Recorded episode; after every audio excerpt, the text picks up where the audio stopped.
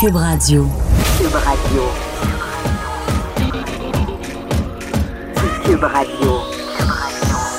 Acteur majeur de la scène politique au Québec. Il analyse la politique et sépare les faits des rumeurs. Trudeau le midi. Bon midi aujourd'hui, on est mardi le 28 mai 2019. Mon nom est Jonathan Trudeau, bienvenue à Cube Radio dans Trudeau le midi. Content de vous savoir à l'écoute. Si vous voulez nous rejoindre, studio à commercial cube.radio, c'est la façon par courriel ou encore celle que je préfère, la messagerie texte au 187 Cube Radio ou encore 1877 827 2346. Plusieurs euh, sujets à vous jaser euh, en ouverture. Euh, en tout cas, j'ai l'intention de parler de plusieurs sujets. Ça se peut que, comme d'habitude, finalement, je parle juste d'un sujet. Mais euh, allons-y euh, assez rondement. Tiens, une nouvelle de dernière heure, je pense, qui, euh, qui exige qu'on s'y attarde. C'est Michael Sabia, le président de la Caisse de dépôt, qui a présenté les conclusions de l'enquête indépendante menée au sujet d'Otera Capital. Vous vous souvenez, hein, la série de reportages du bureau d'enquête du Journal de Montréal, Journal de Québec, qui avait euh, non seulement mis dans l'embarras tout Otera Capital, mais par la bande, euh, la Caisse de dépôt, étant donné que c'est une filiale de la Caisse de dépôt, qui avait fait en sorte que le, PDG d'Otera Capital, Capital, Alfonso Gracefa, avait dû se retirer euh, de ses fonctions en raison donc euh, des révélations du journal. Il y avait également l'ancienne vice-présidente Martine, ben, elle était vice-présidente Martine Gaudreau, qui elle avait des liens de cœur et des liens d'affaires avec un proche du crime organisé. Et euh, il y avait le directeur de la recherche économique Edmondo Marandola, qui lui avait des pratiques euh, assez particulières, le prêt privé à des taux exorbitants, euh, une proximité entre ses responsabilités auprès d'Otera Capital et ce qu'il faisait, ses implications autres dans d'autres business. Bref, euh, l'enquête finalement euh, apporte des conclusions qui sont euh, assez évidentes, frappantes, dit qu'il y a eu des manquements sérieux et inaccep- inacceptables aux règles de bonne gouvernance. Par exemple, l'enquête a prévu même de... a- a- a permis de savoir, d'apprendre qu'il y a une personne qui s'est fait remettre un moment donné 15 000 piastres en argent comptant dans les bureaux même d'Otera. Je vous rappelle qu'il était le bras immobilier de la caisse de dépôt. Il y a une personne euh, parmi les trois là, qui avait été euh, nommée qui a utilisé le courriel de euh, son travail, donc son courriel professionnel pour réaliser des transactions commerciales, personnelles pour des montants, dit-on, substantiels. Et dans le cas de, euh, elle, il ne nomme pas, mais on, s'entend qu'ils ils font référence à, Martine Gaudreau. On dit le réseau d'individus liés à l'une de ces personnes et certains événements préoccupants dans lesquels elle a joué un rôle important constituent un risque réputationnel pour la Caisse et. Ça, le risque réputationnel dans le milieu, il appelle ça le, le- le risk reputation. Lorsque, euh, sur une base récurrente, une compagnie, peu importe, là, dans le privé, dans le public, fait état, fait la liste euh, des risques. Je sais pas, ralentissement du marché, euh, nouvelles technologies, concurrence, euh, démobilisation des employés, le genre de risque qu'on voit régulièrement. Le risk reputation, le risque pour la réputation a toujours une place importante parce que ça fait très, très, très, très, très, très, très, très mal. Tu souvent, on dit d'une personne, pour un cas particulier d'une personne, qu'une réputation qui aura mis 20 ans à se bâtir peut être débâtie en 20 secondes. Ben, c'est la même chose pour des compagnies, surtout lorsque euh, on transige avec euh, euh, des montants aussi importants que ce que Terra Capital le faisait. Bref, ce qu'on est venu confirmer du côté de la Caisse de dépôt ce matin suite à la publication de euh, des conclusions de l'enquête, c'est que les trois personnes en question, Alfonso Gracefa, Martine Gaudreau et euh, Edmondo Marandola, ben, ils ont été clairés de façon permanente. Il y a une quatrième personne, de ce que je comprends aussi. Je pas toutes les infos, comme je vous dis, ça vient juste euh, de sortir. Là. Quatrième personne également qui aurait été euh, officiellement remerciée. Et quand même, je souligne que dans, les questions, Michael Sabia s'est fait s'est fait donc questionner sur le fait que c'est le journal de Montréal qui avait sorti ça. J'imagine à savoir ce que vous auriez dû être plus prévoyant, euh, être plus prudent. Et Michael Sebia a dit ceci, malheureusement, parce qu'évidemment, ça lui fait pas, pas que ça lui fait pas plaisir de le dire, mais c'est parce que les conclusions amènent à un constat qui est malheureux. Malheureusement, le Journal de Montréal a fait un excellent travail. Et savez-vous quoi? Je le dis pas uniquement pour souffler dans notre trompette, parce que, bon, évidemment, Cube, euh, Québécois, le journal TVA, vous, comprenez qu'il y a un lien entre ces différentes plateformes-là. Hein, je, je vous apprends rien. Mais ça vient mettre en lumière encore une fois la pertinence, puis j'insiste tellement là-dessus, la pertinence du vrai bon journalisme d'enquête, du journalisme des médias traditionnels. J'insiste là-dessus parce qu'on est à, une époque où vraiment euh, la presse a mauvaise presse, de par les médias sociaux, de par les gens qui ont des porte-voix euh, importants. Tu sais, que l'influence est comme décuplée de par le phénomène des médias sociaux. Tu sais, des gens qui normalement faisaient la conspiration de fond de sous-sol, qui aujourd'hui, ben, grâce aux médias sociaux, vont réussir à aller chercher des milliers d'adeptes. C'est un phénomène qui se multiplie. Ajouté à ça Donald Trump qui euh, s'emploie à détester, à alimenter un sentiment de détestation des médias de masse depuis les dernières années, ben, ça fait en sorte que la confiance, elle, elle s'est effritée. Est-ce que des fois les médias ont des, choses à se reprocher? Absolument. Oui. Absolument. Euh, moi, je n'hésite pas à le dénoncer. Même, il m'arrive des fois de critiquer des choses qui ont cours dans mon propre journal ou euh, ou pour la, télé pour laquelle je travaille aussi. Je n'hésite pas à le faire, puis honnêtement, j'hésiterai jamais mais de ne pas reconnaître euh, l'importance de ces médias-là. Tu sais, bon, là, on a la caisse de, dépôt et Otera Capital. Je pense évidemment à Narcos PQ, les informations, l'enquête qui a été faite, le reportage de, de, Félix Séguin, euh, qui est sur Club Illico, mais également les capsules sur, euh, sur Cube Radio. Plein d'autres éléments dévoilés par notre bureau d'enquête. Puis tu sais, je, je vous l'ai dit, je vais, je vais être juste. Prenons, tiens, Radio-Canada ce matin qui nous parle euh, des pénuries de locaux à la commission scolaire de Montréal, la CSDM. C'est un excellent travail. Il m'arrive régulièrement de citer la presse, par exemple des enquêtes qui ont été faites sur SNC Lavalin au cours des derniers mois, des trucs comme ça. Peu importe euh, vous soyez euh, abonné à un média ou à un autre, il faut reconnaître que tous les médias de masse font des bons coups et leur présence est absolument nécessaire. Alors, j'ai, moi, j'ai la chance de côtoyer au quotidien depuis quelques mois des gens du bureau d'enquête de QMI qui sont ici euh, à la tribune de la presse euh, à l'Assemblée nationale. C'est des gens qui travaillent très, très fort. Je pense qu'on ne souligne pas assez la qualité de leur travail. Et je voulais profiter donc euh, de cette nouvelle-là pour en parler. Justement, tiens, la CSDM, arrivons-y. C'est assez épouvantable. On apprend que ce matin, à l'école spécialisée de l'Étincelle. C'est l'école qui euh, accueille le plus d'élèves euh, en difficulté, là. des cas d'autisme très lourds euh, qui viennent avec une, une dose d'agressivité, des difficultés très importantes. Eux, ils en ont beaucoup, beaucoup, beaucoup. Et là, ce qu'on apprend, c'est qu'au mois de mars dernier, ils ont écrit au ministre de l'Éducation, Jean-François Roberge, pour lui dire on a un sérieux problème là parce qu'on manque de place. Il y avait des, euh, des locaux euh, d'isolement, d'apaisement qu'on appelle, euh, qui étaient utilisés pour, lorsqu'il y a des élèves qui sont en crise, les amener là, prendre un temps d'arrêt, les laisser retrouver leur esprit. On, on, on comprend que pour ces élèves-là qui ont des difficultés particulières, c'est pas toujours aussi simple que de dire à un autre élève, ben regarde, là, tu vas respirer pendant cinq minutes, tu dans le corridor, ou va prendre une gorge d'eau, puis on reprendra.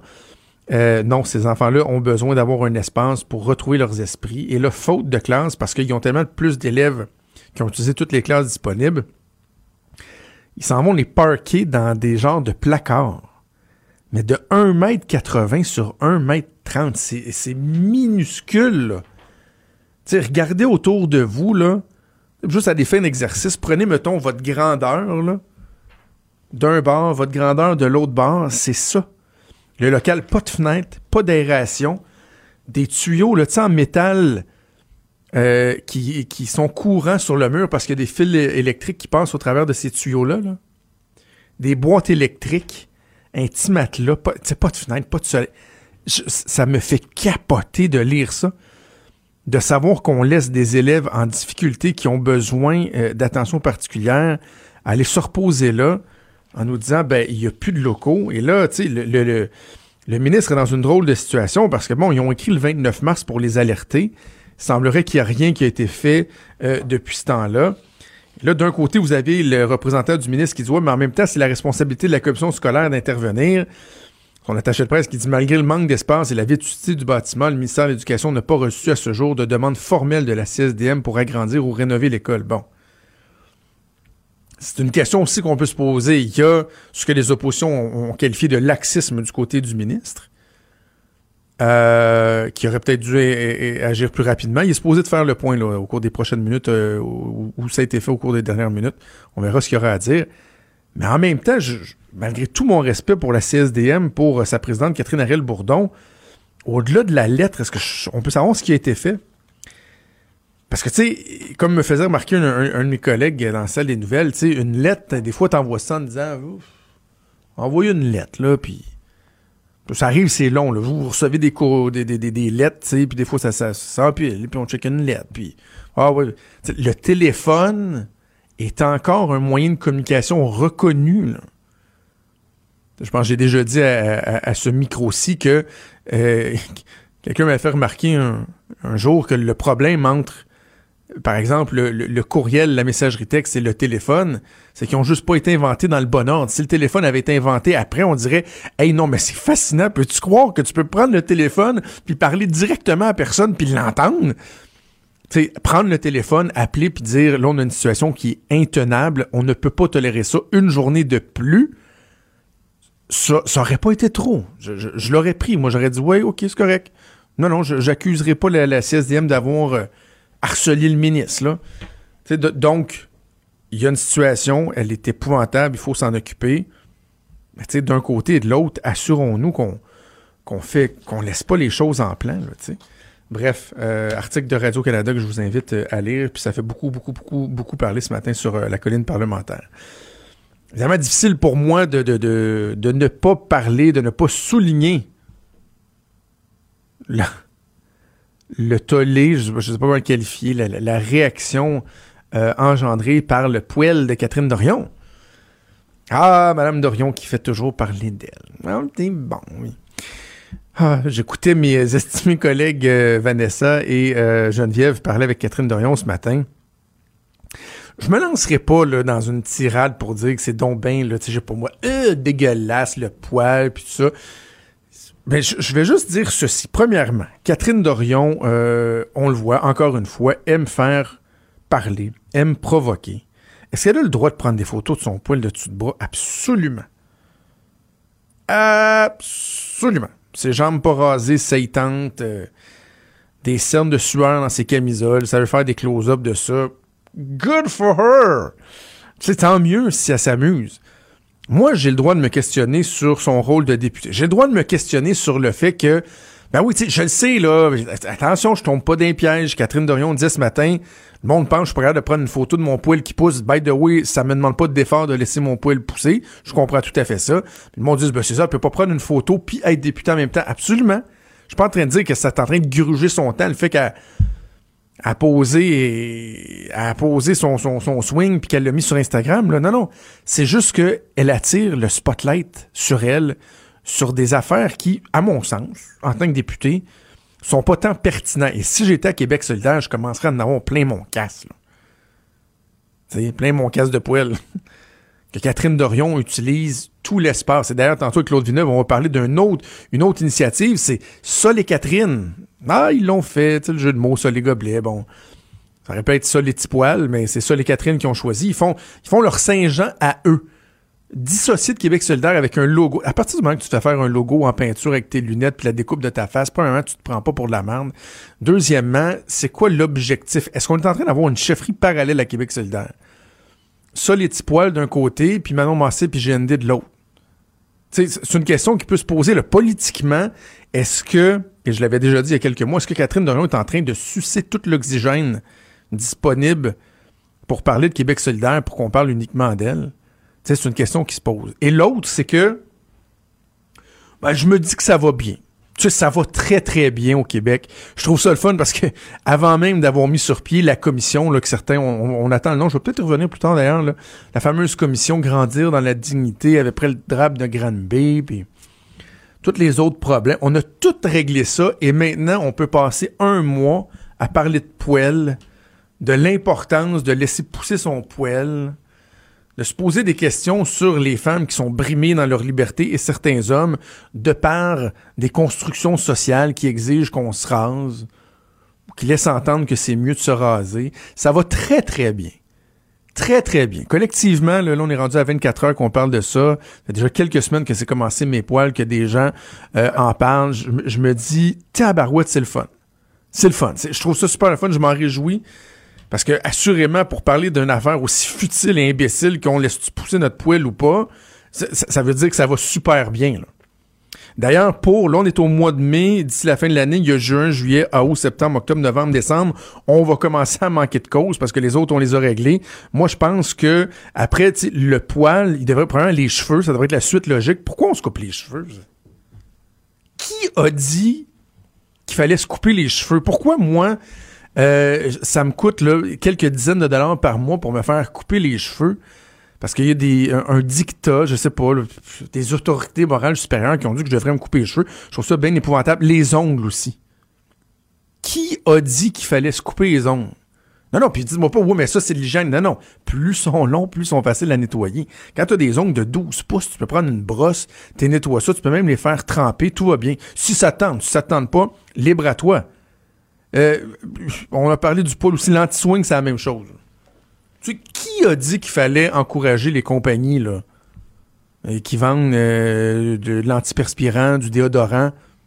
Hein, qui a imposé ça? De, quelle autorité morale peut vraiment nous dire là, Hey, peux-tu essayer de pas puer pour tes collègues, là, ça serait apprécié? Puis se laver. Tu vas me demander pour se laver. Je m'excuse. Est-ce qu'on était. Premièrement, c'est très mauvais se laver, là?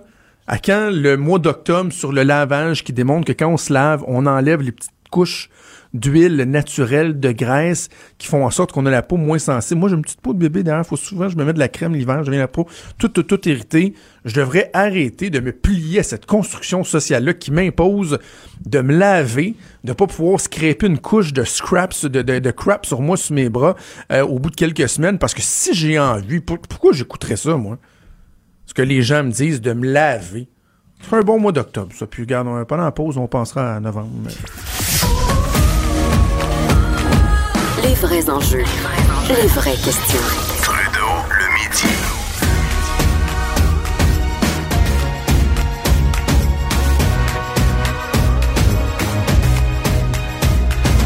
Cube Radio. On va jaser politique avec Claude Villeneuve, chroniqueur au Journal de Québec et Journal de Montréal. Bon midi, Claude. Salut Jonathan. Tiens, euh, poursuivons donc avec Catherine euh, Dorion, Euh, parce que dans tes sujets, tu voulais me parler de, de la Saint-Jean inclusive, ce que j'ai appelé tantôt les petits poils. la Saint-Jean de les petits poils. Ou... En tout cas, il y a d'autres qui appellent ça la Saint-Jean de ça les Catherine. Euh, regarde, parle-moi de ton opinion sur le poil, c'est le sujet du jour. Moi, j'ai dit ce que j'en pensais dans les dernières minutes, mais après ça, faisons un lien aussi tu veux, avec la- la- cette initiative-là, la, la Saint-Jean de, de les petits poils. Ben moi, ce- mais la- cette fameuse initiative-là, là, Mes Poils, là, qui, Oui. euh, qui incite euh, les femmes qui le désirent à le- arborer Oui, oui. au mois de mai, justement au moment où les, les, les jupes raccourcissent et où les manches, euh, quoique on n'aura pas eu le mois de mai avec y- le plus de peau qu'on a, qu'on a vu venir jusqu'à maintenant. Euh, c'est une initiative que, que je trouve très positive dans le sens où je comprends pas pourquoi on... on- c'est correct qu'on remette en question le fait qu'il y ait des comportements attendus par rapport à la pilosité qui s'adressent aux femmes, mais pas aux hommes. La discussion est correcte. Mais quand je vois Catherine Dorion qui décide de nous parler de ça, qui décide de se positionner là-dessus, tu sais, je, je veux bien croire qu'ils vont des gens nous dire on veut pas le savoir, on veut le voir. Tu sais, j'ai, j'ai- envie de voir l'aisselle d'aucun député. Tu sais, de- sur les 120, C'est- t'as- Voilà! sur les 125 membres de l'Assemblée nationale, il n'y en a aucun dont j'ai envie de voir le dessus de bras, là, velu, pas velu ou quoi que ce soit. Il n'y en a pas un non plus que j'ai envie de voir poser de- dans- dans le foyer du Parlement là, en faisant la, la pose pour les photographes là, comme euh, Catherine Dorion Comme Catherine Dorion avait ses habits. Non, non, mais t'es dans l'autobus puis t'as un gars qui, qui, qui- qui s'écarte le. Premièrement, tu vois, moi, personnellement, en tant qu'homme, en tant qu'homme, les camisoles pour les gars, pour moi, c'est à proscrire, entre autres, parce que du poil de dessus de bras, j'aime pas ça. Tu sais, j'ai travaillé avec des collègues un moment dans une autre radio, où il y en avait un qui était tout le temps en camisole, puis tu voyais le poil, puis ça sentait, puis il y a du monde un moment donné qui a dit, qui, a- qui ont dit, hey, tu sais, au travail, t'es Christy de camisole, là, tu sais, garde ça pour, Pour la plate. donc, moi, mon jugement de dessous de bras, il, il- il- il est unisexe. Non, oui, non, non, je- comprends. Je, je suis assez d'accord avec toi. Je, je- je- je- ça m'agace qu'on veuille faire de la publicité autour de ça. Que, ben, tu sais, Catherine Dorion, il n'y a rien qui l'empêchait. Elle l'avait déjà dit d'ailleurs. Dire, hey, moi, cette initiative-là, mais moi, je trouve ça, du- ça du bon sens, puis je la suis. Correct, Catherine. Bravo, Catherine. Continue, Catherine. Non, non, non, ne va pas plus loin, Catherine. Ne nous montre pas tout, Catherine. Tu sais, tu peux t'exprimer, tu peux prendre position, j'ai aucun problème avec ça, mais je comprends pas pourquoi il faut euh, en faire une image graphique à ce point-là. Et ça me permet de faire le lien avec mon sujet, c'est que hier, Sol Zanetti et Catherine Dorion faisaient une sortie pour annoncer leur fameux Saint-Jean oui. inclusive pour les souverainistes. OK, ah, merci. Ah, voyons. merci. Ah, on, est, c'est- on est de bonne humeur aujourd'hui. C'est une Saint-Jean inclusive pour les indépendantistes. Est-ce que j'ai raison de pas me sentir si inclus que ça? Parce qu'ils disent c'est pour tout le monde, mais c'est une Saint-Jean indépendantiste. Ben, juste pour finir sur l'autre sujet, puis oui, on va avoir du plaisir à parler de ça. C'est juste que hier, ils faisaient leur sortie pour annoncer ça. Puis là, Catherine, elle, disait- elle a dit Hey, la lumière est pas toute sur moi, il faut que je partage un peu de la lumière avec ça. Vous avez dit, ça n'a pas de bon sens. Fait qu'elle allait faire une publication pour montrer son dessous de bras à l'ensemble du Québec. Tu sais, parce que Catherine Dorion doit avoir la lumière sur elle. Elle peut pas partager la lumière, elle peut pas parler d'autres personnes d'autres que Catherine Dorion au Québec solidaire. Fait qu'elle s'est volée, elle a volé le spot à le spot. Catherine et Sol. Voilà. Pour que Catherine l'ait au complet. Mais ça, on avait plus juste gobelet, on avait, on avait plus ça les gobelets, on avait gobelet. Bon, alors là, on revient sur cette Saint-Jean-là, inclusive et pro-climat et souverainiste, mais inclusive, parce qu'il faut être pro-climat puis euh, être souverainiste pour pouvoir y aller. Alors qu'il y a une fête nationale Hmm. qui, qui est organisée sur les plaines. Il y a des bénévoles qui travaillent à longueur d'année pour plan- planifier ça, dans les quartiers, partout, financé à grands frais par le gouvernement du Québec. Mais ça, les Catherine décident, nous autres, on s'en va dans Port-Neuf, chanter Kumbaya autour d'un feu de camp, parce qu'on veut que ce soit souverainiste, tu sais. Puis c'est un indépendantiste qui le dit. Moi, ma fête nationale, je veux que tous les, les Québécois y participent, je veux que tout le monde s'y retrouve. Puis oui, il va y avoir une coupe de Vive le Québec libre ou euh, de- des Ah. chansons à caractère plus nationaliste. J'ai déjà moi-même crié euh, un peu gorlot dans les rues de Québec. ben oui, c'est ça. Mais À la Saint-Jean. Puis là, tu fais un lien, c'est que ils veulent une Saint-Jean libérée, tu sais. Parce qu'il y a beaucoup de gens à Québec solidaire. Moi, j'ai parlé avec- souvent avec des gens de Québec solidaire qui n'aiment pas la fête nationale du maire Labaume, c'est-à-dire avec où ce qu'on peut pas boire dans les rues là, puis vomir à côté des remparts. oui, puis, puis euh, faire des émeutes, puis tout, puis tout. ben, écoute, j'habitais dans le Vieux-Québec. Moi, j'avais, je voulais vendre des, des billets à mes fenêtres, là. Tu sais, genre, pour 20 viens vivre ce qui est le plus proche d'une invasion zombie que- qui peut arriver pour vrai. T'es vois, là, vers 4 heures du matin, là, au, au, au lever, là, j'ai genre traîné, là, leurs pattes, ca- leur, leur che- chemise, leur, voyons, leur, leur cheville, euh, renversée, là, derrière eux, là, en grognant. Euh, euh, tu sais. Ah oui, les gens Québec chemise qui a- une cheville qui a twisté, là, qui est rendue molle, mais qui s'en rend pas compte que demain matin, il va pleurer sa vie, là. Ben, c'est ça, exactement. Puis là, en râlant, tu sais, ça ressemble vraiment. Moi, j'avais du fun, là. J'étais à ma fenêtre, je regardais les ados passer. Alors là, Québec solidaire, ils veulent revivre ça, tu sais, genre, ils veulent. les- le choix des mots est important. On veut une Saint-Jean libérée, on veut une Saint-Jean inclusive, mais pour les gens qui pensent comme eux. Parce que moi, j'ai deux strikes, là. Je suis fédéraliste, puis je suis pour le troisième lien. Va Donc, dans les faits, je je suis pas le bienvenu. Va pas là. Va pas On là. va Va, finir en dessous du quai. Prends ta chaise pliante, là, puis va-t'en sur les plaies. Ils vont me verser du poil dans la bouche jusqu'à temps que je m'étouffe. Mais c'est ça, c'est. c'est la Saint-Jean, puis ça, tu l'as souligné, c'est pas la Saint-Jean de Québec solidaire, c'est la Saint-Jean c'est de ça? Sol et Catherine. Ça, ça, sur ce point-là, avant qu'on passe à d'autres choses, là, on parle beaucoup trop de Catherine, euh, sur ce point-là, que ce soit fait en marge de Québec solidaire, ça veut dire quoi? T'sais, y a-tu comme une chefferie parallèle? là? T'as ça, les petits poils d'un bord, puis t'as GND puis Manon Mancé de l'autre? Ben écoute, c'est pas la première fois qu'on en entend parler. Il y a un arrimage difficile entre les anciens d'Option nationale et Québec solidaire. Ça se voit dans les corridors de l'Assemblée nationale, ça se voit que ça se tient pas nécessairement ensemble, qu'il y a une différence, la gang de Québec par rapport au reste du parti. Euh, je me demande euh, en fait si euh, les députés de Sherbrooke et de Rouen-Noranda, qui viennent plus de la filière Option nationale que la filière Québec solidaire, je sais pas s'ils sont dans ce trip-là, mais ça, les Catherine. Tu sais, je- il y a quelque chose de ces deux-là. Euh, il semble qu'il soit plus Catherine Dorion qui donne... euh, qui, qui donne le, qui donne la cadence, euh, puis, puis Sol Zanetti qui la suivent. Mais il y a manifestement, euh, on cherche à faire barre à part un peu, avec un discours plus indépendantiste que, tu sais, il y a personne d'autre qui parle d'indépendance à QS à part ces deux-là, de toute façon. Euh, donc, euh, oui, là, puis là, ben, ils s'en vont faire bande à part. euh, là, c'est, c'est plus juste faire bande à part de Québec solidaire, c'est faire bande à part de l'ensemble de la fête nationale pour aller Ah faire notre truc dans Port-Neuf. OK, avec leur beau petit logo à eux et tout ça. Parlons de la CAQ un peu, revenons sur le congrès de, du week-end. Est-ce que la Coalition Avenir Québec, est-ce que François Legault, ils ont réussi à te convaincre, toi, du, du bien fondé, de la pureté de leur verre? Ben, écoute, c'est quand même pas rien ce que François Legault a dit. Il dit je, je veux que on puisse dire de la CAQ qu'il n'y a jamais eu un gouvernement qui a reconstruit autant de projets de transport collectif que la coalition Avenir Québec. Il va falloir le juger au résultat. On n'aura pas le choix. L'engagement est très ambitieux, toutefois. Puis, euh, tu sais, c'est un, c'est un, un exercice intéressant en fin de semaine que ce congrès parce que, bon, je sais pas si tu as, dû suivre ça un peu. Moi, J'étais là. Bon, ah, bon, ben voilà. T'as vu les, les vidéos là où, euh, tu sais, où- sur lesquelles on a introduit François Legault, où on parle là, de, tu sais, on fait un bref historique de la CAC, puis là, ben maintenant là, on a pris le pouvoir, on est là, on y est, tu sais, le- ça va faire. euh, en fait, je l'ai même marqué sur mon. Dans mon agenda, le 25 juin, dans moins d'un mois, ça va faire 10 ans que François Legault a quitté le Parti québécois Ah oui, déjà. et que Michael Jackson est mort. C'est arrivé la même journée. Ah. ça va faire 10 ans. Alors, tout le chemin parcouru, le congrès en fin de semaine, c'est un peu un moment pour célébrer ça, hein, le premier congrès suivant l'élection. En même temps que cette tentative-là d'opérer un virage vert qui est pas nécessairement souhaité par les gens qui ont voté pour la CAQ. Donc, c'est sûr que le, le virage est pas facile à négocier. On veut pas changer l'identité du parti. Il faut pas le faire. De toute façon, d'un point de vue politique, ce serait pas gagnant pour François Legault. Il, il peut pas faire semblant, il peut pas être plus vert que vert. Là. Puis, en fait, il, il a bien, c'était bon son image de dire, je veux pas faire comme Philippe Couillard puis me changer en Ouais. petit bonhomme vert. J'ai trouvé ça un peu cheap, par exemple, parce que là, Philippe Couillard, Couillard est à Robertval, il va à la pêche puis il écœure pas personne. C'est pas nécessaire de se taper Ouais. dessus. Mais je C'est comprends. juste une ligne. Ouais, ouais, je comprends ce que François Legault voulait exprimer. L'urgence pragmatique, ça, c'était quand même une bonne ligne de com. Là. Tout à fait. il dit- certains parlent d'urgence climatique. Moi, je veux parler d'urgence pragmatique. Donc, oui, l'importance, mais en mettant de le faire de façon ordonnée. Ça, là-dessus, le message, j'y pense. Moi, là où j'ai l'impression que c'est quasiment un lose-lose pour François Legault, c'est que d'un côté, t'en as qui vont trouver qu'il va pas assez loin. Ouais. Les oppositions, les groupes de, de pression. Et de l'autre côté, parce que moi, la semaine dernière, je dénonçais les, les- les- adeptes de- du pacte, qui, les caribous verts, je les ai appelés. Mais t'as l'autre bout du spectre. T'as ceux qui, par exemple, ont appuyé euh, la CAQ et qui, là, à cause que François Legault dit on va faire du transport en commun, on va. Ils disent ben franchement, on n'a pas voté. co- Tu sais, comme si ça aussi c'était bien épouvantable. Tu sais, à un moment donné, là, il, me semble qu'il y a moyen de dire oui, oui, on va, on, on va mettre de l'avant des initiatives, tout en étant conscient qu'il faut que ça se fasse de façon pragmatique. Tu sais, les deux bouts du spectre s'équivalent, là, sont pas mieux que l'autre tant Ouais, qu'à tout moi. à fait. Ben, écoute, puis il y a des électeurs de la CAQ qui sont préoccupés par l'environnement. Moi, j'ai plusieurs stratèges de la CAQ qui me l'ont dit que durant la campagne électorale, le moment, ils l'ont senti les remontées du terrain. Mm. là, dans le 4-5-0, le monde commençait à dire Ah, on veut voter pour vous autres, mais parlez pas d'environnement.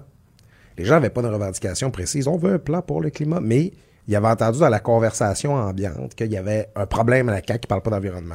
Souvent, ben, les familles du 450, ils ont encore des amis qui vivent sur le plateau Mont-Royal et qui sont pas encore achetés de, de, ouais. maisons de ville en banlieue. Fait qu'il fallait être capable d'avoir quelque chose pour leur répondre. Donc, il y a de préoccupations environnementales, mais non, les gens qui ont voté pour la CAQ, ils, ils se mettront pas tous dans le zéro déchet là, à faire leur compost puis, euh, tout ça. Là, je dire, il faut un changement ordonné, il faut un changement dans lequel les gens sont prêts à embarquer. Là-dessus, je pense que le grand succès pour, euh, si on prend juste la fin de semaine pour François Legault, c'est que Dominique Champagne soit pas parti en maudit, qu'il soit parti en disant qu'il était content de ce qui s'était passé. Euh, parce que, mais qu'il faut faire des, des qu'il il reste du travail à faire. Parce que si Dominique Champagne a parti en disant c'est merveilleux, la CAQ est rendue un parti environnemental, je suis pas sûr que ça aurait été si payant que ça. le risque d'amener Dominique Champagne au Congrès était très élevé. Ah, c'est ça. Il y, avait, il y avait un équilibre, je pense, de façon générale, malgré, comme, comme je dis, qu'il y en a qui, à l'autre bout des ah, c'est épouvantable, le changement qu'ils font. Je pense, au niveau des communications, le- l'équilibre était, atteint, mais on, Oui, aura jugé là, l'arbre à ses fruits, évidemment. Avant qu'on se laisse, je veux t'entendre sur le retour dans la sphère publique de Régis Labaume après quoi deux mois d'inactivité euh, pour aller soigner son cancer de la prostate. Il est apparu hier, c'est une surprise. On a eu l'avis à quelques heures d'avis, euh, deux, deux sorties publiques. Euh, très émotif. Oui. Régis Labaume, euh, quand même, semblait relativement en forme. Qu'est-ce que tu as retenu de ces sorties-là? Ben d'abord, une courte absence quand même. Il, euh, Ouais. il était parti un petit peu moins de deux mois. On, attendait qu'il soit qu'il ait quitté plus longtemps. Moi, en même temps, bon, j'avais signé un texte dans le journal. Ça m'a rendu très émotif moi-même. Oh, oui. Euh, bon, le, cancer, on est tous concernés par ça. On a tous ça dans Mm. notre famille. Toutes les familles vont vivre ça à un moment donné. Euh, donc, le maire revient. Je l'ai trouvé vieilli, mais tu sais, dans le bon sens, c'est sûr que la barbe Ben, grisonnante... il fait mes poils, lui aussi. Ouais, c'est ça. Mais tu sais, la, la- bon, il fait mes poils. Il est rendu avec une grosse barbe. ben Movember, ça va être spectaculaire. Mais, euh, tu sais, j'ai trouvé, il y avait comme euh, l'air assagi. Tu sais, c'est peut-être la barbe, c'est peut-être... euh, je, je trouvais que sa voix était un petit peu euh, plus mesurée. C'est sûr que c'était le retour, il allait pas se lancer dans une grande esclandre. Mais euh, oui, ça fait du bien de le revoir. Puis, écoute, moi, je le- on, on me racontait dans son entourage que il a failli revenir quand François Legault a remis en question son, Ah, son épaule oui. tramway. Il tirait sur sa Le chaîne. plan là. B, là. Ouais, ouais, ouais, c'est ça. Quand il a parlé de plan B, là, Régis Labaume tirait sur sa chaîne. Là, il a fallu qu'il se promène les médecins puis euh, tout- à peu près tout son entourage pour le tenir assis sur son divan là, parce que le maire, il ruait. Fait que c'est sûr qu'on va retrouver notre Régis Labaume. Il va avoir encore des coups de gueule. Ça va finir par arriver, mais Penses-tu qu'il va changer? Je pense pas que... je- Un changement de fond, non. Un changement de ton, peut-être. Euh, Peut-être un maire un peu assagi. J'ai hâte de voir. C'est l'avenir qui va nous le dire. Mais il faut aussi ça- comprendre que ça va être un retour progressif. Il ne Ouais. sera pas au conseil tout de suite. Euh, J'imagine qu'il y a encore des, des, des, des suivis médicaux à faire. Puis il faut... il- ça reste un homme qui, qui a passé la soixantaine. Il va falloir qu'il adopte un nouveau rythme. Et Ben, c'est un peu, euh, c'est un peu inconfortable d'en parler parce qu'on n'en est pas là. La preuve, il, est bien vivant, il est bien là, il est en forme. Mais son absence nous a fait penser qu'il y aura un jour, cancer, pas cancer, un après Rich Labo. Il sera pas maire jusqu'en 2050, Rich Il faudrait peut-être se préparer, là. penser à l'avenir aussi. On a eu l'impression que, en tout cas, on n'a pas utilisé l'absence de Rich Laboum pour nous prouver que son équipe était autre chose qu'un one-man show. Avant de te laisser, il me reste à peu près 30 secondes. En fait, ça fait longtemps qu'on a dépassé, mais c'est pas grave. Euh, est-ce qu'elle a dit oui? Oui. Oui.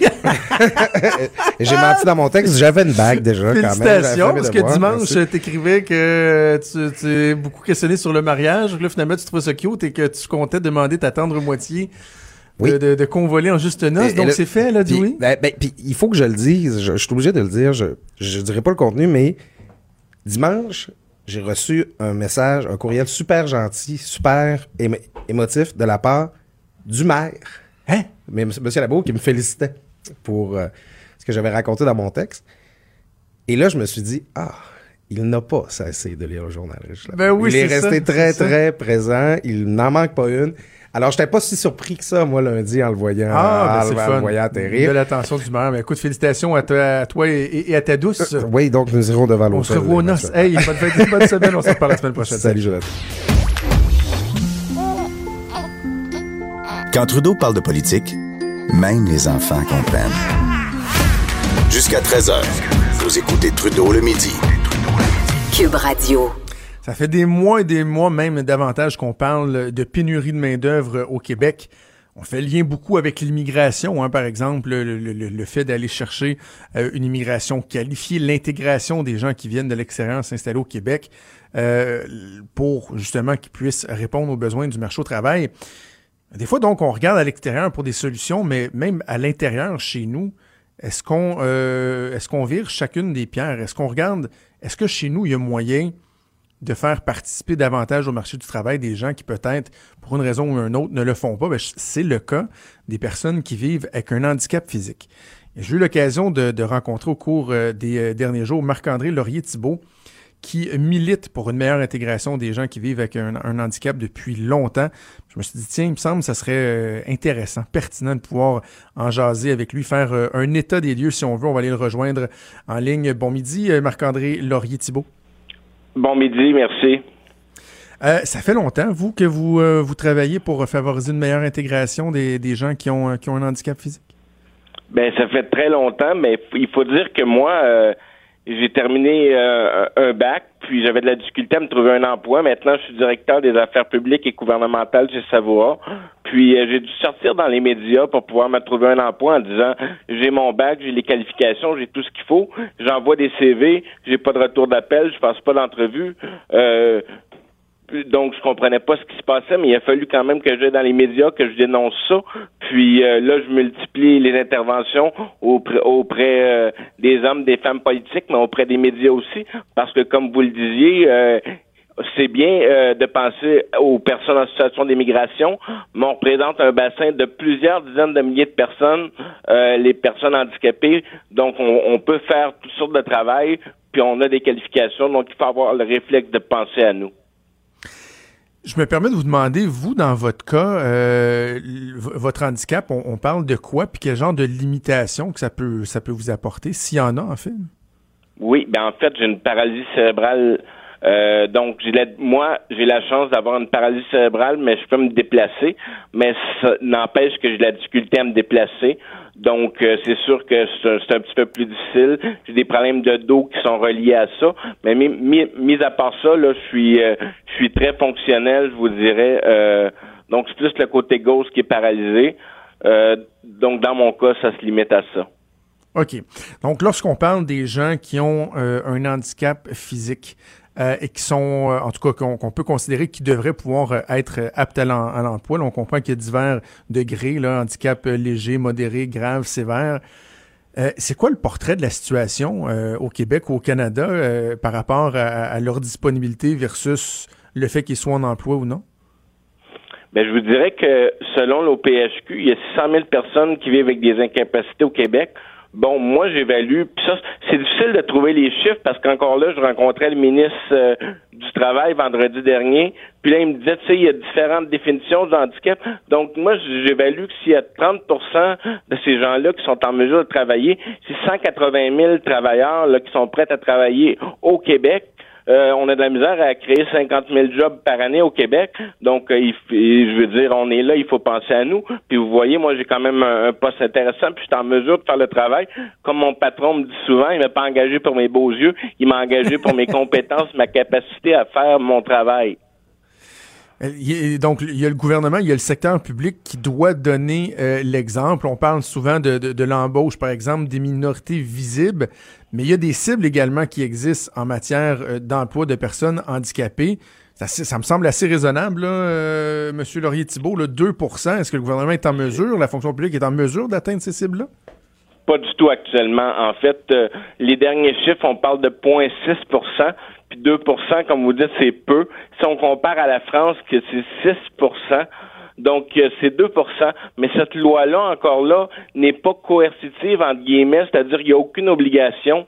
C'est, on veut favoriser ça, mais je veux dire, ils, ils sont même pas en mesure de le mesurer, puis sont pas en mesure de, de, remplir ce quota-là. Donc, euh, pour, moi, euh, c'est un non-sens, parce que pour un, un, gars comme moi, qui a le type d'handicap que j'ai, ça me prend un travail derrière un bureau, puis un ordinateur et tout ça, puis dans la fonction publique, on sait qu'il y en a beaucoup, notamment. Ben, c'est parce qu'on est en 2019. C'est de plus en plus facile de, de, de, permettre à une personne de travailler, même à la limite de la maison, avec les outils technologiques et tout, de penser que même dans la fonction publique, on n'est pas en mesure d'atteindre ces objectifs-là, qui, je le répète, semblent assez raisonnables, à 2% euh, Il y a quelque chose de, d'inexplicable. Et eux, d'ailleurs, eux, est-ce qu'ils sont capables de l'expliquer quand vous leur parlez? Ben j'en ai parlé au ministre, puis il m'a dit, le ministre m'a dit, il va faire le travail, puis il va passer le message au niveau du ministère. Mais j'ai aussi rencontré François Legault, j'ai demandé une rencontre, il m'a dit qu'il me rencontrerait. Je pense qu'il faut qu'il y ait un leadership, puis je pense que le Québec peut devenir à quelque part un leader en matière d'inclusion socio-professionnelle des personnes en situation de handicap. Mais il faut vraiment qu'il y ait une volonté gouvernementale à ce niveau-là, puis il faut qu'on en parle davantage, puis on n'en parle pas, puis on l'oublie. Puis je pense que si je l'avais pas emmené sur la place publique avec mon dossier qui était concret, je ne sais pas si on en parlerait autant présentement. Est-ce que les gens qui ont un handicap sont, euh, catalogués, j'ai envie d'utiliser le terme parqués, là, assez tôt dans leur vie, c'est-à-dire, bon, vous, vous avez des, limitations, on va vous déclarer invalide ou inapte, puis, euh, ben c'est ça. C'est un statut qui va demeurer le restant de leur vie. Puis, il n'y a pas personne qui se casse la tête après ça pour dire, ben, attendez, comment cette personne-là, on pourrait peut-être euh, faire en sorte qu'elle devienne un actif pour la société? Est-ce qu'il y a ça, là, ce, cette espèce de, de, de, de, laxisme, là, un genre de laisser aller, de dire, ben, coup tu as été catalogué, là, tiens, c'est quasiment plus simple à gérer. Tu recevras ton chèque du gouvernement toute ta vie, à tous les mois, puis on n'en parle plus? Je pense que oui, un peu de ça. Parce que pour te donner un exemple concret, il y a plein de programmes. Donc, pour aller à l'université, il y a le programme Passe Réussir qui permet de payer le transport, qui permet d'augmenter tes prestations euh, de prêts et bourses, qui compense la différence entre les prêts et bourses et l'aide sociale parce que les prêts et bourses sont moins. Tous ces programmes-là sont même pas connus, puis on nous en fait pas vraiment la promotion. donc, euh, il n'y a pas beaucoup de suivi de la part des agents d'emploi Québec à partir du moment que tu es catalogué. Euh, euh, contrainte sévère à l'emploi. Effectivement, je peux en témoigner, je l'ai vécu personnellement, mais les chiffres pourraient le démontrer également, j'en suis convaincu. Là, on parle de, de l'emploi, euh, mais jusqu'où faut reculer dans euh, le cheminement pour faire en sorte qu'on vienne favoriser une meilleure intégration des, des, personnes handicapées en, en emploi? Parce que est-ce qu'il y a le réseau scolaire aussi là-dedans? Je lisais ce matin, euh, hier en fait, c'est hier, euh, et, c'est drôle parce qu'on avait prévu de se parler, comme par hasard, hier, il y avait un article qui parlait de Richard Léonard, qui lui aussi est atteint de paralysie cérébrale. C'est un homme que j'ai eu l'occasion de, croiser plusieurs fois dans ma vie. C'est un militant du, comté de Bonaventure à l'époque où je travaillais pour la, députée de Bonaventure. Lui, euh, dans les années 50, ses parents se sont fait dire, non, non, la scolarisation est même pas envisageable, perdez pas votre temps. Ben, il a persévéré, puis il est devenu directeur d'école, chargé de cours de l'Université de Sherbrooke.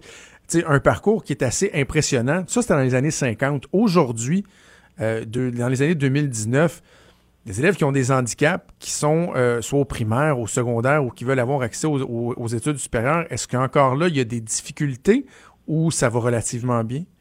Je dirais que ça va relativement bien, mais là où ça va mal, c'est justement la transition entre la fin des études puis l'emploi.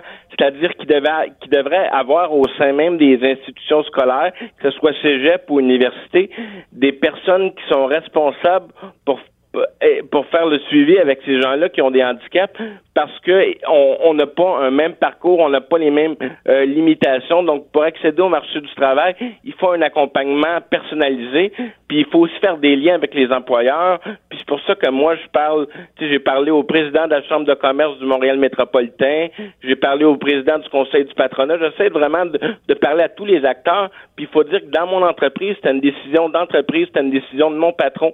Il a mis une politique place en disant, nous, chez nous, on a une pénurie de main-d'œuvre, on veut embaucher plus de personnes handicapées. On en avait six à ce moment-là, on veut doubler ça cette année, on va aller à 12, même tripler euh, éventuellement.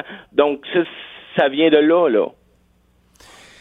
Ça doit être frustrant, par exemple, quand, vous entendez parler de la pénurie de main-d'œuvre euh, au quotidien depuis des mois et des mois, ça doit être frustrant de voir qu'on n'en parle pas euh, tant que ça, on n'en parle pas suffisamment justement de, cette possibilité-là de favoriser l'emploi des personnes handicapées je vous dirais que c'est frustrant, mais c'est pour ça que je fais ce combat-là. C'est pour ça que je sollicite les médias. C'est pour ça que je, sollicite les, les, les, hommes, les femmes politiques, les gens du milieu économique. Je me bats pour cette cause-là parce que je pense que c'est essentiel. Puis j'ai la chance de pouvoir bien m'exprimer, de connaître mon dossier. Donc je l'ai fait aussi pour ceux qui n'ont pas de voix, qui peuvent pas le faire. Puis je suis convaincu qu'on peut y arriver. Ben bravo, bravo Marc-André euh, Laurier-Thibault. Le, le, combat est absolument pertinent, puis on va espérer que euh, votre message euh, est entendu haut et fort. Ben, je vais continuer. Merci de m'avoir reçu à votre émission. Merci, bonne journée, à bientôt. C'est Marc-André Laurier-Thibault. Lui il travaille aux affaires publiques et gouvernementales chez Savoura. Je l'avais croisé en fin de semaine. Un gars articulé, super sympathique, brillant. Euh, déterminé, déterminé. Et euh, je, pense que c'est important qu'on qu'on ait cette réflexion-là, qu'on se dise, ben regardez, là, on parle de pénurie de main-d'œuvre, alors que chez nous, il y a des gens qui pourraient être aptes à l'emploi, qu'on pourrait euh, aider, qui pourraient être des actifs pour la société. Je pense que c'est absolument important de passer le message. Bougez pas. Cube Radio. Cube Radio, autrement dit. Trudeau, le midi. Le 10 août 2016 est arrivé un accident absolument tragique euh, qui avait marqué la région de Québec, mais je pense le Québec en entier. C'est Marie-Pierre Gagné qui est âgée de 27 ans. Elle est enceinte de 40 semaines. Elle sortait d'un rendez-vous euh, au CHUL sur le boulevard Laurier. Elle a été happée par Jonathan Falardeau-Laroche, un jeune qui aurait été euh, victime d'une crise d'épilepsie. Il subit son procès en ce moment. Ça a débuté hier, un procès qui va faire énormément jaser. On va discuter avec le journaliste du Journal de Québec, Nicolas Saillant, qui suit euh, l'affaire au Palais de justice. Bon midi, Nicolas. Oui, bon midi. Peut-être nous rappeler les circonstances. Bon, je viens de donner les grandes lignes, la, date, un peu ce qui s'était passé, mais euh, peut-être à commencer par l'état, la condition médicale de Jonathan Falardeau-Laroche. Qu'est-ce qu'on sait là-dessus? Oui, euh, en fait, le médecin qui est en ce moment à la barre des témoins, le médecin Sylvain, euh, le docteur Sylvain, est venu raconter qu'il a rencontré vu pour la première fois le jeune homme à l'époque, l'accusé Jonathan Falardeau-Laroche, à l'âge de 9 ans, pour des symptômes s'apparentant à l'épilepsie. Euh, il y a eu un diagnostic euh, pas tout à fait clair, de sorte qu'il est retourné à la maison et seulement, c'est seulement deux ans plus tard qu'il est revenu. Et là, on a vraiment vu là, avec des signes plus précis qu'il y avait des, certains problèmes d'épilepsie. À l'âge de 11 ans, il y a eu de la médication, euh, même pendant un certain temps, on a arrêté la médication et il s'est rien passé, ça, ça, a bien, ça, ça a bien été. Un peu plus tard, là, alors qu'il avait 18 euh, ans, qu'il commençait, qu'il venait juste d'avoir son permis, il a fait une autre crise. Et c'est à ce moment-là que le médecin lui a, lui a dit euh, ben, tu peux pas conduire pour euh, trois mois. Euh, sa médication a été stabilisée, il a pu reconduire et c'est en 2016, lorsqu'il avait 23 ans, là, que là, l'accident est arrivé, qui est allé voir le médecin seulement une semaine avant. Il a fait un, un, un, électrogramme et pour revenir le jour même où Marie-Pierre Gagné, elle, avait son rendez-vous avec son médecin pour sa grossesse. Donc, pour bien comprendre, les deux sortaient de l'hôpital. Lui venait tout juste de rencontrer son médecin. Et ce que le médecin, le, docteur Sylvain, est, venu raconter hier, Nicolas, c'est que il lui aurait clairement dit Tu peux pas conduire. Exactement. Euh, Lorsqu'il l'a vu, il a, selon euh, le témoignage du médecin, il a demandé à Jonathan euh, Falando euh, Laroche, là, le Jonathan, tu conduis pas, là. Il le dit un peu ce ton-là, là, je, je, je, limite un peu, si vous voulez. Mhm. Et là, Jonathan, il a dit euh, non, euh, euh, oui, mais c'est parce que euh, l'accusé, lui, travaille dans un. Il travaillait à ce moment-là là, comme euh, pour euh, laver des voitures. Là. Alors il dit oui, je déplace seulement quelques voitures, selon ce que ce qu'il a dit euh, au docteur, selon son témoignage. Alors euh, là, le docteur a répété devant le juge qu'il s'est assuré à plusieurs reprises euh, que le jeune homme conduisait pas, puisqu'il avait une récidive de son épilepsie. Et avant de partir, Ouais. avant de partir, le, le, le, le médecin dit Moi, j'étais con- euh, convaincu qu'il avait bien compris et qu'il ne conduirait pas. Et là, est-ce que je comprends que là, qu'il y a une requête qui est faite par la défense pour que le témoignage du docteur Sylvain ne soit pas pris en cause? Exactement. Il y a une requête, c'est ça, comme tu l'as dit, pour destruction de preuves.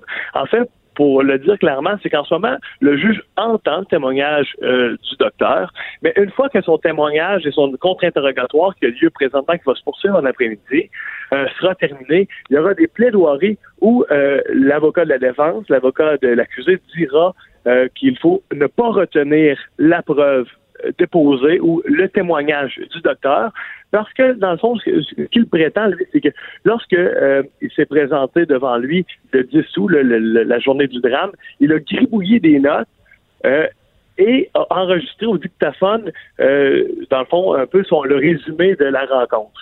Sauf que le- l'enregistrement dictaphone ainsi que les notes gribouillées sont disparus. Ils n'ont pas été retenus. Il reste seulement un document quand même. Il y a quand même un document officiel qui est le rapport là, euh, de cette journée-là qui existe, qui est déposé. Alors, c'est là le débat. Est-ce que, dans le fond, il a détruit des preuves ou est-ce qu'il a, dans le fond, euh, c'est suffisant d'avoir gardé ces notes-là là, comme il les a là, présentement, comme sont déposées en preuve? Est-ce que les notes font mention du fait qu'il lui a dit de ne pas conduire? Euh, oui, exactement. Mais la différence, et c'est là que le- le- le- l'avocat de la défense euh, amène un point peut-être supplémentaire, c'est qu'il dit, ben, vous l'avez fait, ces notes-là, seulement après avoir eu connaissance de l'accident. C'est un peu Ah. comme en, en bon français, comme si vous êtes baqué, là. C'est comme s'il dit, vous vous êtes baqué, dans le fond, en écrivant ça. C'est un peu qui- ce qui prétend la- l'avocat euh, Si- euh, Simon Roy de la défense.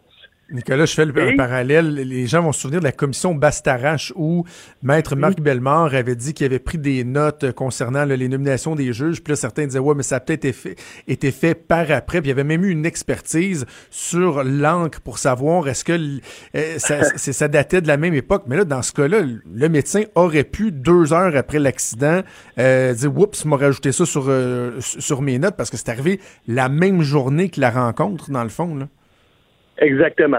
Euh, et et, euh, lors du début du contre-interrogatoire ce matin, là, il faut dire que euh, le, médecin est assisté d'un avocat de l'Association canadienne de la protection médicale. Et Ok. euh, Ma- Maître Roy, quand il est rentré dans son contre-interrogatoire, là, il est rentré comme une tonne de briques, il a demandé Est-ce que vous savez c'est quoi un porter, euh, prêter serment? Est-ce que votre avocat vous expliquer c'est quoi le parjure? Alors, dans le fond, il va là dans, dans, dans ce- cette, cette, euh, cette optique-là, si vous voulez. Mais d'un autre côté, mettons qu'on fait la balance des, des probabilités ou, ou, ou de, de, de ce qui est fait, là, c'est que le témoignage là, du docteur Sylvain est aussi très solide. là. Il est très précis, euh, il, explique bien ce qui se passe, il explique bien les, les différentes rencontres qui sont tous ou presque là, euh, euh, notées là, dans un document qui existe toujours, là, de 13 depuis 2003 jusqu'à 2016 toutes les rencontres sont indiquées. Alors, le docteur aussi, il y a, des éléments, il est très crédible. Alors, le juge aura à trancher euh, à travers tout ça. Puis ça, ça va se faire une fois que le témoignage du docteur euh, Sylvain terminé. Au niveau des moyens qui sont euh, disponibles pour les médecins, je ne sais pas si ça a été abordé, Nicolas, mais est-ce que le docteur aurait pu carrément signer un interdit de conduire, dire moi en tant que médecin, je vous interdis de conduire au-delà de la, de recommandation? Euh, oui, en fait, on l'a abordé euh, un petit peu euh, parce qu'il y a la SAC là, qui a changé ses lois. Il me semble de mémoire, ils ont dit en 2005, mais on va y revenir plus précisément. Je suis convaincu dans le procès là, mais le juge a indiqué que, par exemple, là, si quelqu'un a déjà fait des, des médicamentés et là qu'il y a une, euh, dans son récidive, ben c'est un six mois sans conduire. La loi avant, c'était un an. Euh, ben là, il y a, il y a vraiment un contexte compliqué qui va être expliqué là et que je connais peut-être un peu moins parce que justement je l'ai pas entendu dans la preuve là, aujourd'hui ou hier. Mais oui, il y a quelque chose, mais vraisemblablement là, pour le moment là, il n'y a rien qui a été signé. C'est plus été une recommandation euh, claire. Euh, je cite le, le docteur là, claire comme quoi il a dit à Jonathan, euh, tu ne peux pas conduire. Il n'y a pas eu quelque chose de signé pour l'instant. Mais il y aura d'autres preuves. Il y aura d'autres éléments présentés par, euh, par les policiers là, dans, au cours de ce procès. -là. Donc, Jonathan Falardeau-Laroche, je le rappelle, qui est accusé de négligence criminelle causant la mort. Est-ce que la défense a ouvert son jeu à savoir s'il va témoigner, euh, Nicolas? Euh, non, ça n'a pas été dit, ça n'a pas été présenté. Il faut quand même dire que euh, Jonathan Falardeau-Laroche dit depuis le début, via son avocat, là, par exemple, qu'il nie formellement que lors de la rencontre du 10 août 2016, son médecin lui a interdit de conduire. Il nie formellement. Alors, euh, c'est peut-être aussi à un moment donné euh, un jeu de savoir qui dit vrai, qui dit faux, qui est plus crédible, mais ça, c'était C'est un procès devant juge et jury, hein, Nicolas? Non, juge seul. Et c'est d'ailleurs pourquoi, Ouais, c'est pourquoi justement on, entend le témoignage là et je peux vous le raconter le témoignage du docteur parce que un juge seul à la fin va décider s'il entend le témoignage du euh, docteur ou s'il l'entend pas, s'il calme dans sa preuve. Et là, le juge, comme juge, contrairement à un jury, dans le fond, on estime les, que ben, la magistrature est capable d'éliminer cette euh, preuve-là de l'ensemble ou du reste, s'il vous plaît, pour avoir une décision là, euh, juste. Alors, c'est pour ça qu'on peut raconter ça. Si on avait été, par exemple, devant juge et jury, ben là, tout ça aurait été un peu, entre guillemets, à huis clos. C'est-à-dire qu'on n'aurait pas pu vous raconter immédiatement et le jury n'aurait pas été dans la salle pour entendre immédiatement ces témoignages. En terminant, euh, il nous reste 30 euh, secondes, Nicolas. La famille euh, est présente sur place. Le, conjoint, le père de l'enfant, le conjoint de Mère-Pierre Gagné, lui, il n'est pas là. Hein? Exactement, il n'est pas là. Il a, euh, ne témoignera pas. Il a, il est intéressé évidemment par euh, par ce débat-là, mais n'a pas envie d'être présent. Alors il est pas là. Il y a les parents de la victime, le père en fait qui était là hier. Puis d'ailleurs, juste en terminant, il a dit que la petite fille qui est bientôt âgée de trois ans, qui, qui, qui est née de cet accident-là hmm. quand même, là, euh, elle se porte bien et ne gardera pas de séquelles. Tant mieux, tant mieux. Hey, Nicolas Sayon, on aura probablement l'occasion de s'en reparler. Euh, procès qui est prévu pour une durée de deux semaines. On suivra ça avec toi. Merci beaucoup, Nicolas. Ça fait plaisir. Merci, Nicolas Saillant, qui est journaliste au Journal de Québec. Quel...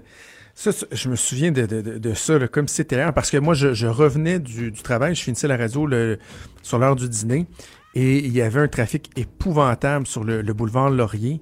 Et j'ai vu les voitures. Euh, évidemment, Marie-Pierre Gagné avait été euh, rapidement transportée au CHUL, mais j'avais même témoigné en ondes de ce qui se passait, de l'état des voitures, à quel point c'était l'impact avait été violent. La voiture qui avait comme continué sur une, une distance, euh, tu vois, j'ai de 334 mètres par la suite. Euh, bref, un drame épouvantable, épouvantable. Faudra voir donc ce que le juge décidera au terme du procès euh, de Jonathan Falardeau-Laroche qui est accusé de négligence criminelle. Déjà tout pour nous. Il y a Antoine Robitaille qui s'en vient avec euh, là-haut sur la colline. J'imagine qu'on aura euh, l'occasion de revenir sur les, conclusions du rapport d'enquête sur Otera du travail. Notre bureau d'enquête, je vous souhaite une excellente journée. On se reparle demain à midi.